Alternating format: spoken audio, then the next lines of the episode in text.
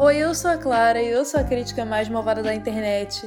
E hoje estamos aqui para falar sobre dois filmes, A Menina que Matou os Pais e O Menino que Matou Meus Pais. Como eles são basicamente a mesma história, eu não vi muito sentido em fazer críticas separadas deles, então estamos aqui hoje com uma crítica conjunta e os dois receberam 4 de 10 na minha crítica. Os filmes foram dirigidos pelo Maurício Essa e roteirizados pela Ilana Casoy e pelo Rafael Montes. E aqui nós vamos acompanhar os acontecimentos que antecederam o famoso assassinato do casal Richthofen, cometido pela filha deles, a Suzane, pelo namorado dela, o Daniel Cravinhos, e pelo irmão do namorado, Christian Cravinhos. Esse gênero de true crime faz sucesso no cinema norte-americano há alguns anos e ele é mais explorado no cinema nacional através de documentários. Esse caso, von Richthofen, sem dúvida, foi um dos crimes de maior repercussão do Brasil e parecia uma excelente oportunidade para fazer uma produção de true crime brasileira sobre ele.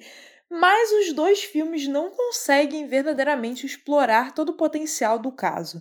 Os dois longa-metragens até cumprem bem o seu propósito de serem fiéis aos relatos da Suzane e do Daniel. O A Menina que Matou os Pais é baseado no relato do Daniel e O Menino que Matou Meus Pais é baseado no relato da Suzane. E os filmes conseguem fornecer bem essa visão dos assassinatos a partir do ponto de vista deles, mas eu não acho que isso se prova necessariamente uma vantagem aqui porque essa opção de narrar, tendo apenas como base os relatos do casal e fazer um filme sobre a perspectiva de cada um deles, pode até parecer uma ideia interessante, muito ousada, mas acaba se provando muito ruim na prática.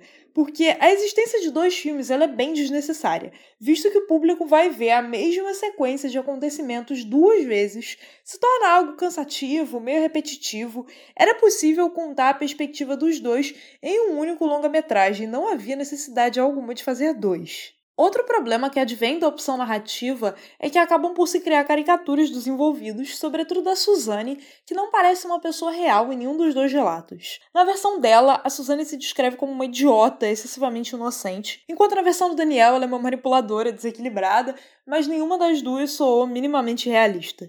Como já era de se esperar, os dois ficam tentando se livrar da culpa e passam seus respectivos filmes se fazendo de coitados, mas além de não convencer, até soam um pouco brega em alguns momentos. Além disso, os longa-metragens são muito rasos. Eles oferecem poucas informações sobre o caso, tratando-se mais de uma história do relacionamento do casal do que sobre as mortes em si. E esse é um problema, especialmente quando se trata de um caso que foi tão publicizado. A gente já sabe tanto sobre o que aconteceu e é possível conhecer mais sobre os assassinatos em qualquer reportagem de jornal, em qualquer matéria de revista, do que assistindo esses filmes que totalizam três horas sobre o assunto. A Carla Dias, como Suzane, entrega duas performances bastante diferentes dos dois filmes, mas as duas são exageradas demais e não fazem com que ela pareça uma pessoa real.